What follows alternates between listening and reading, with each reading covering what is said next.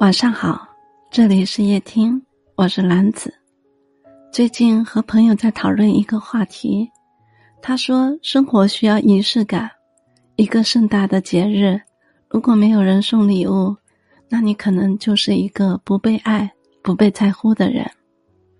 其实我觉得，所谓的节日，无非就是给无心之人提个醒罢了。在真正有爱的时光里，一个眼神。一个拥抱，这些都是爱意的体现。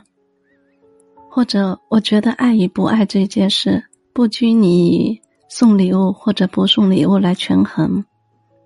我们应该做的是珍惜当下，珍惜眼前人。晚安。